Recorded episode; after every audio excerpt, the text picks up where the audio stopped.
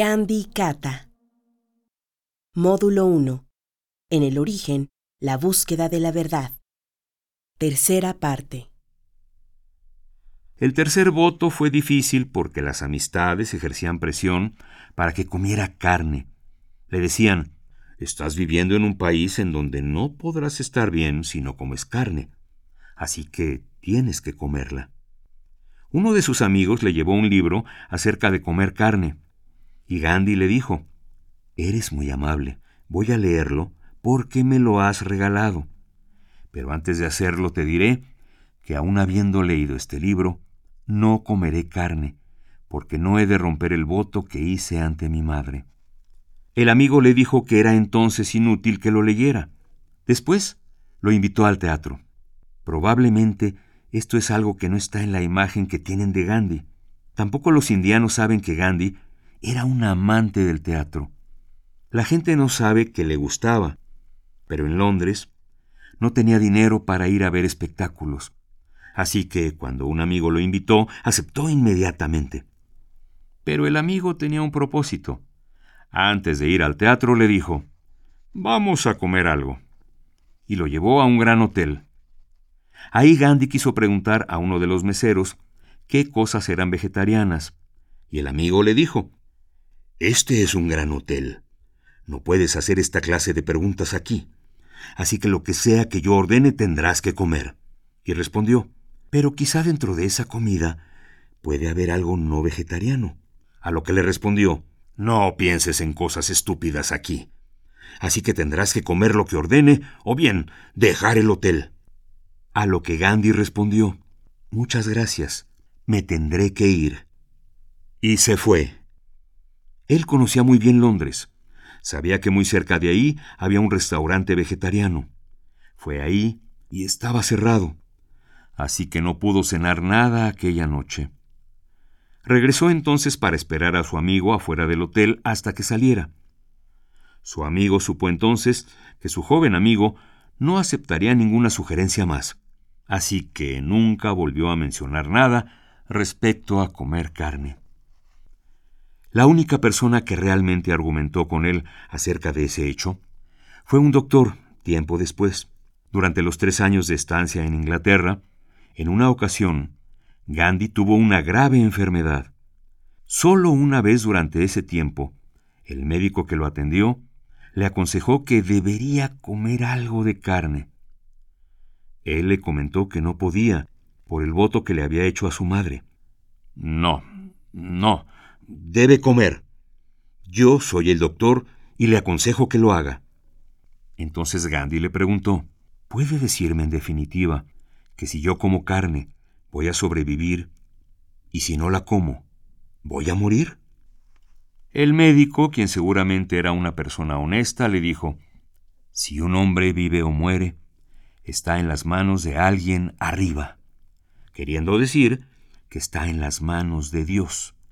Pero sí le puedo decir, como doctor, que si no come carne, ya no seré más su médico. Entonces Gandhi le respondió, Bueno, déjeme pensarlo un día. A la mañana siguiente, el médico llegó con una sopa caliente con carne y le aconsejó en su calidad de médico que la comiera. Pero de nuevo Gandhi se resistió y dijo, Usted comentó que allá arriba alguien decide si uno va a vivir o morir. Pero alguien que vive aquí abajo puede decidir si mantiene o no un voto. Y yo quiero mantener mi voto. Y si muero, no soy yo quien lo decidió. Alguien más lo hizo por mí. Así mantuvo su voto. Esto lo hizo cuando tenía 19 años de edad ante un médico calificado que le dijo que se trataba de un asunto de vida o muerte. Sin embargo, él decidió mantenerse firme a su voto y no temer a la muerte. A los 19 años. Es una de las cosas que lo convirtió en Mahatma. Fue el inicio. Ahora escucharemos una canción que habla al respecto.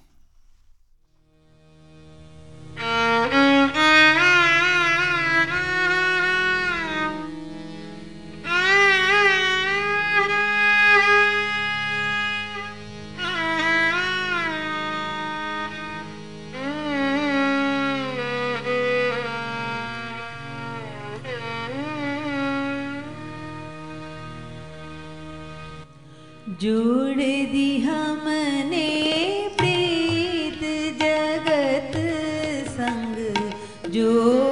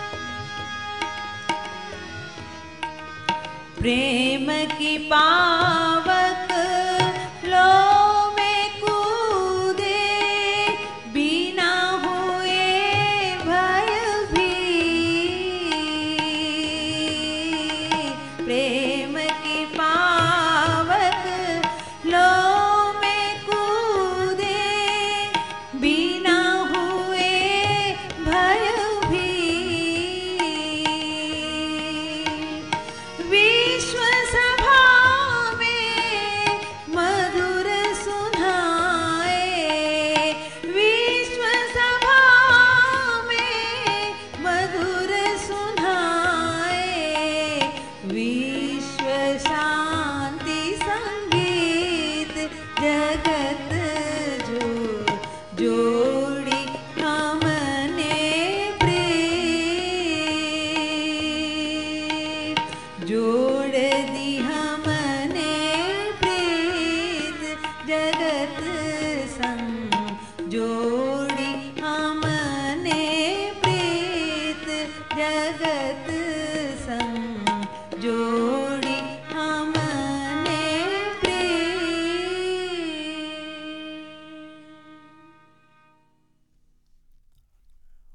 Cuantos años después, en la década de los 30, un grupo de estadounidenses volaron a la India con la idea de reunirse con Gandhi sin haber hecho una cita.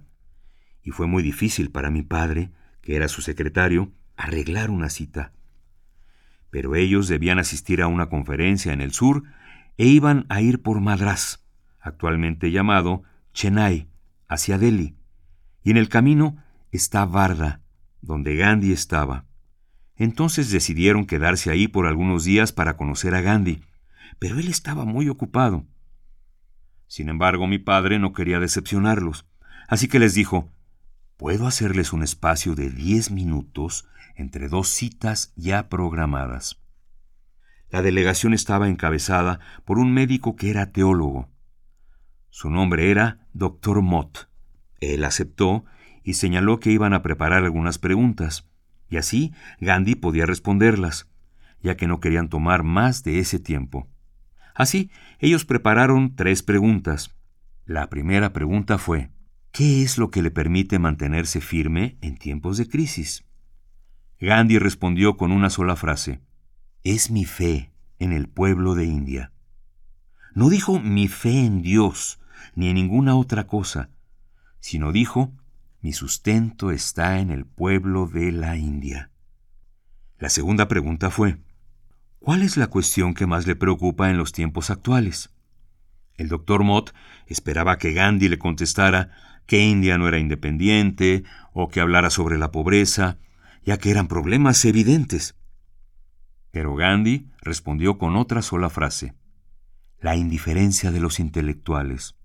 Los intelectuales son indiferentes y eso me consterna, porque ellos no están preocupados en la gente. Quería decir que los intelectuales no se preocupan de los sufrimientos de la gente, y que si les preocuparan, desde ellos iniciaría la revolución. Pero no era así. La tercera pregunta fue, hablemos de la experiencia más creativa de su vida. Gandhi dijo que había muchas de esas experiencias, pero el doctor Mott insistió en saber la más creativa. Gandhi contestó, probablemente la experiencia más creativa de mi vida fue en la estación de trenes Peter Marisburg. En esa estación, Gandhi fue expulsado del compartimiento de primera clase porque tenía la piel de color, y la gente de color no debía viajar con la gente blanca en el mismo compartimiento. Él estaba viajando desde Dorban hacia Pretoria, pero debía pasar por Peter Marisburg era la capital de Natal en ese tiempo. El tren paró ahí por 20 minutos. Nada pasó durante los primeros 16, 17 minutos. Pero después, una persona blanca llegó a la plataforma y al ver a una persona de color en primera clase, regresó trayendo a un oficial diciendo, Aquí está este hombre negro. Entonces el oficial le dijo, Señor, debe bajar y dirigirse al último compartimiento. No debe estar sentado aquí. El último compartimiento no era el de tercera clase, sino el de carga. No era para seres humanos. Además, Gandhi tenía un boleto de primera clase que mostró en ese momento. El oficial dijo, ¿Quiere usted ir hacia aquel vagón o debo hablar a la policía? Gandhi respondió al oficial que no iría y que si quería podía llamar a la policía. Así que llamó a la policía, quien no dijo nada, solo lo tomó del brazo y lo sacó del compartimiento y del tren cuando ya estaba en movimiento. Incluso su equipaje fue tirado a la plataforma. Era una noche fría, porque Peter Maritzburg es un sitio con una altitud considerable. Era invierno, también si era el mes de mayo, y era de noche. Él pasó toda la noche en una pequeña sala de espera de la estación, porque no había querido tocar sus maletas, que habían quedado en la plataforma, y ellas fueron tomadas por las autoridades de la estación durante la noche y fueron llevadas a algún cuarto. Así que él solo tenía su equipaje de mano. Al día siguiente continuaba con su boleto de primera clase y tuvo que cambiarlo por una carreta de cuatro caballos desde la frontera de Natal hasta la frontera de Transvaal. Y como los residentes de Transvaal ahí no querían una estación de tren, no había trenes que atravesaran la frontera. Los holandeses pensaban que si se les permitía a los ingleses instalar trenes, entonces habría más explotación. Por ello, no había estación de tren. El cochero de la carreta vio a este hombre negro y a los demás pasajeros que eran blancos, y no quería que viajara en la misma carreta, y le dijo, Señor, enséñeme su boleto. Y así lo hizo.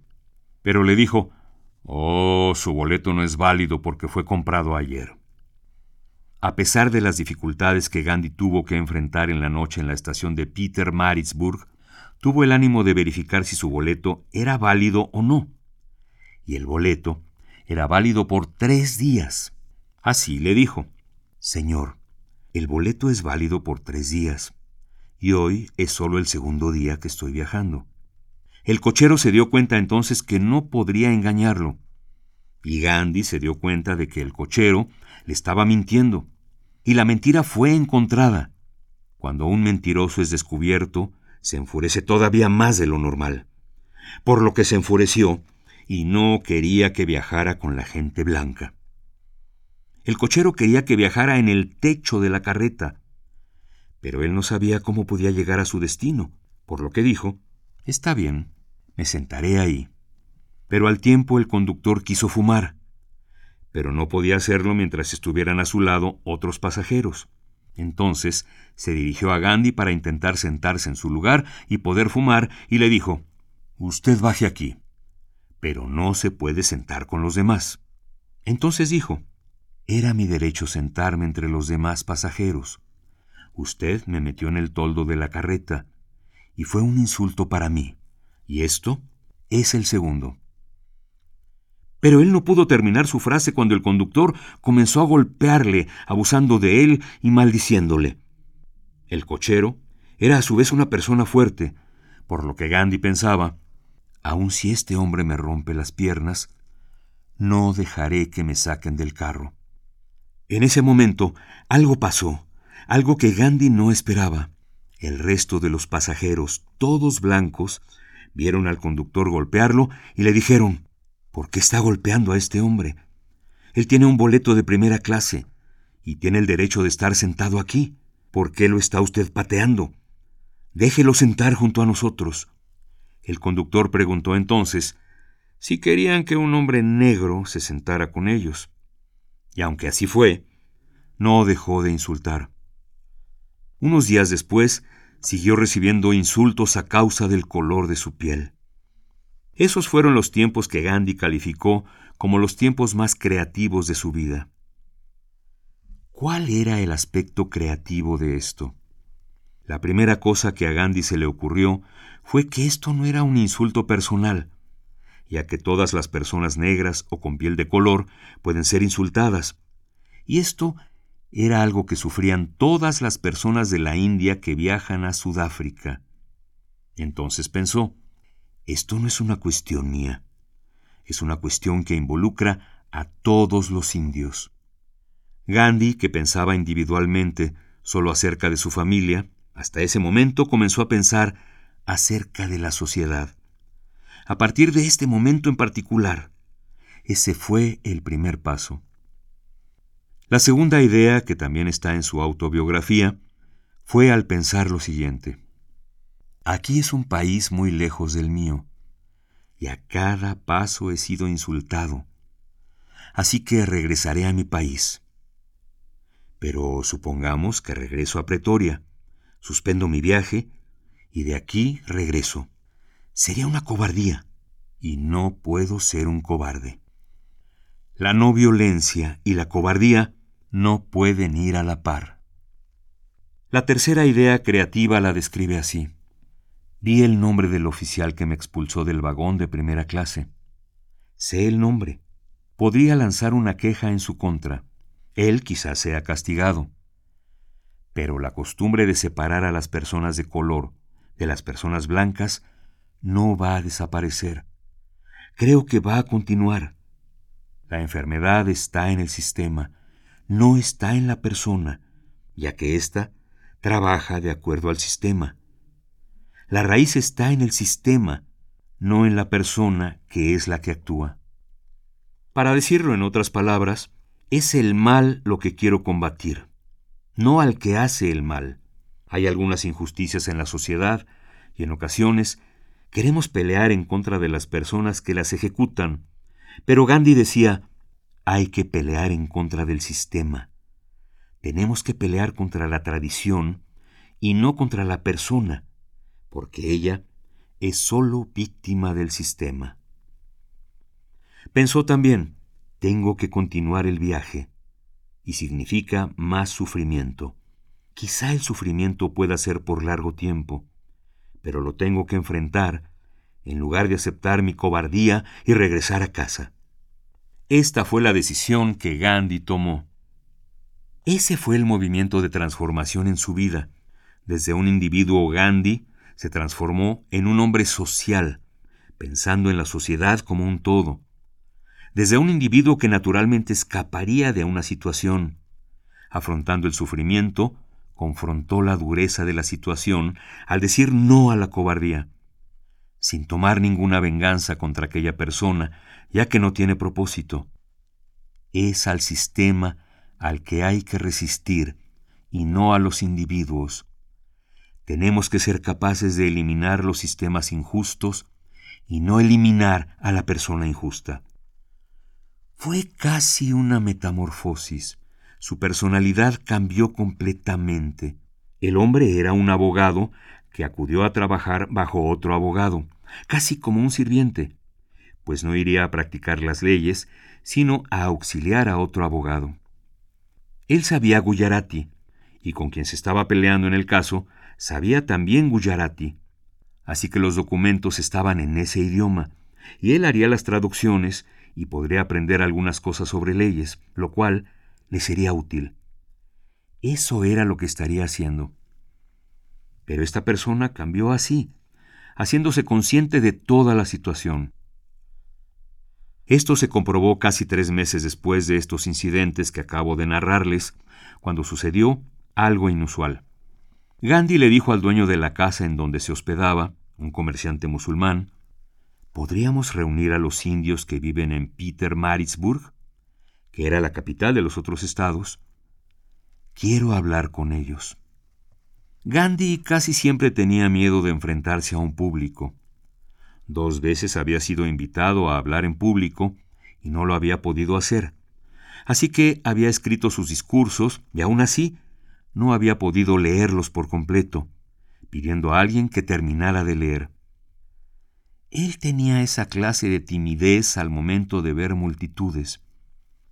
Así que decir que quería reunir a los indios que vivían en Pretoria era un acto inusual. Él habló frente a treinta a cuarenta personas que se habían reunido y les dijo, Estamos pasando por estos sufrimientos como gente de color de India y quiero discutir al respecto. Gandhi escribió sobre ello en sus apuntes. Ese fue mi primer discurso en público. Él había hablado antes de eso, pero no los había considerado como discursos, porque habían sido leídos e incluso algunos de ellos no completamente por él. Así que este primer discurso público lo dio sin nota alguna en qué apoyarse. Y afortunadamente, el discurso completo está en las obras completas de Mahatma Gandhi. Así podemos conocerlo directamente. No hay una sola palabra de amargura contra las personas blancas en este primer discurso. Él dijo, estamos en problemas, hay muchas injusticias, sin hablar amargamente de los blancos, lo que demuestra la forma de pensar de Gandhi. Si se tiene que luchar contra la injusticia, se tiene que empezar por uno mismo y estar preparados de mejor manera. No se lucha gritando la injusticia, se tiene que ser fuerte de carácter. En el camino de pelear con las injusticias se debe empezar con uno mismo. Ellos nos están culpando, a los indios que viven en Sudáfrica, porque no somos socialmente limpios en nuestros hábitos. Tiramos basura, Tenemos mucha suciedad y no podemos continuar viviendo así. Debemos vivir de una manera decente y así ellos no nos seguirán culpando por no ser limpios. La otra cosa es que no estamos unidos. Hay algunos que hablan Gujarati, hay algunos que hablan Urdu, hay otros que hablan otras lenguas. Además, están los brahmines y las demás castas, están los hindúes y los musulmanes.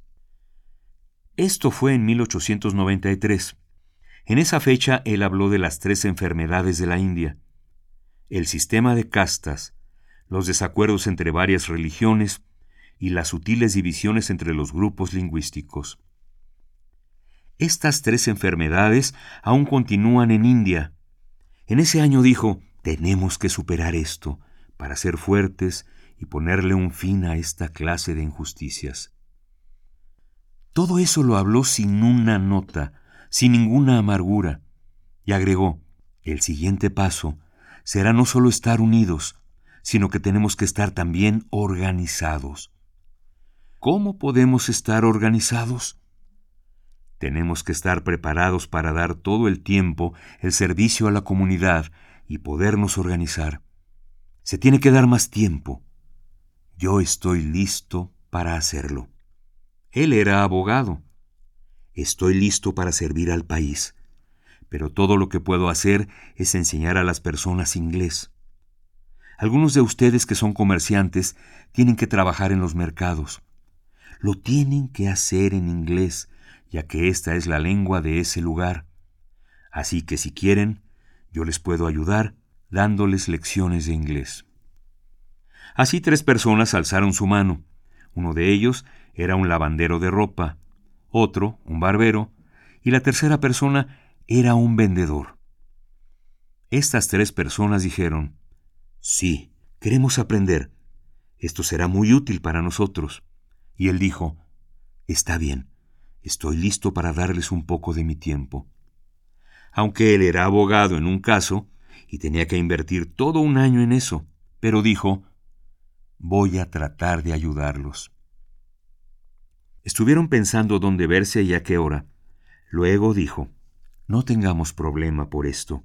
Ustedes viven en tres lugares diferentes pero yo tengo que caminar todos los días.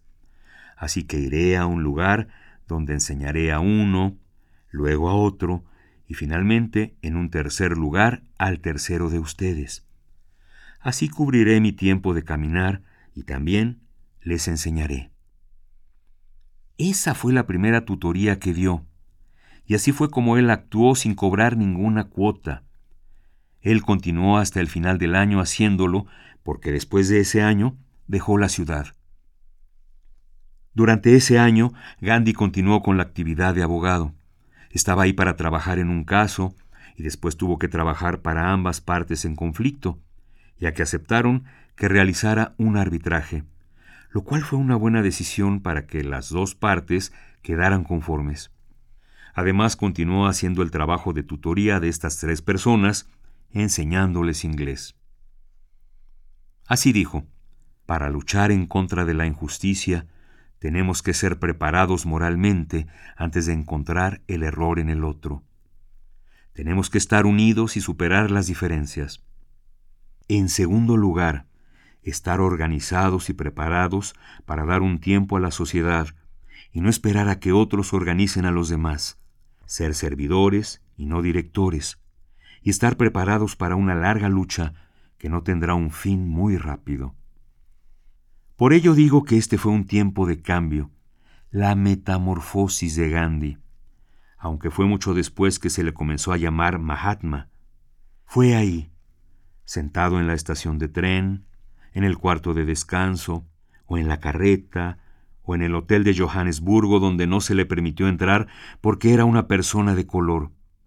Fue cuando su proceso de pensamiento fluyó, y ese proceso se describe más claramente en la siguiente canción. Y me da mucho gusto que haya una traducción al español.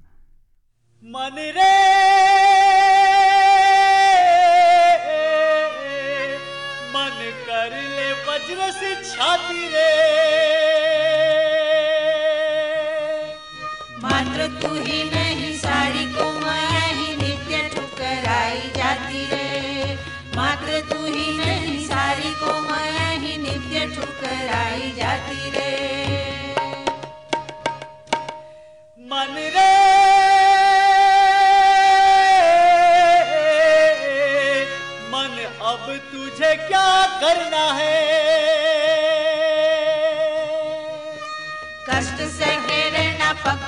पग होना या कि लौट घर जाना है? कष्ट से रहना पग पग लक्षित होना या कि लौट घर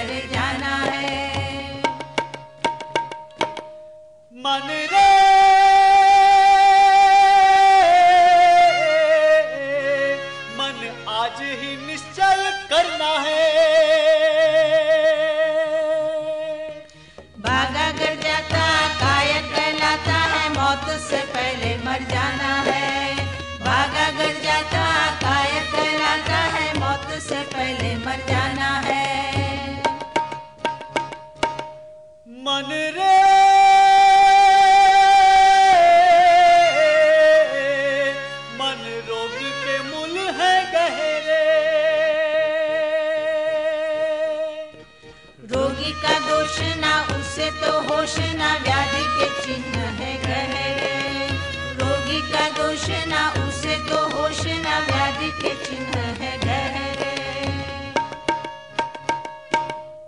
मन रे।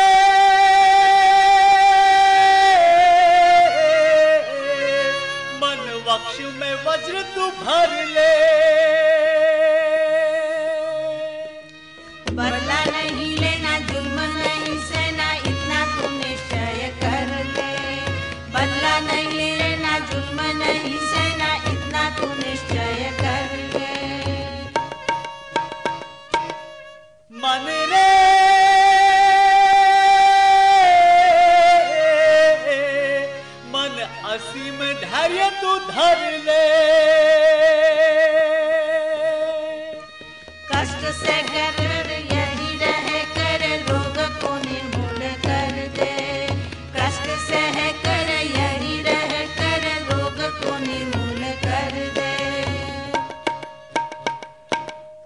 मन रे।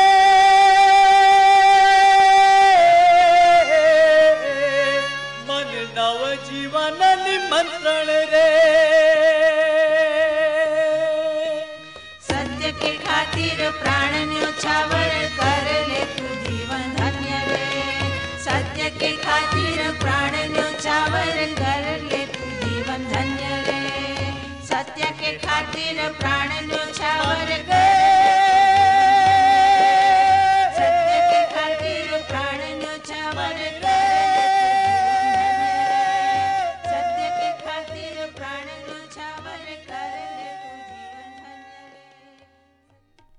Muchas gracias por su paciencia.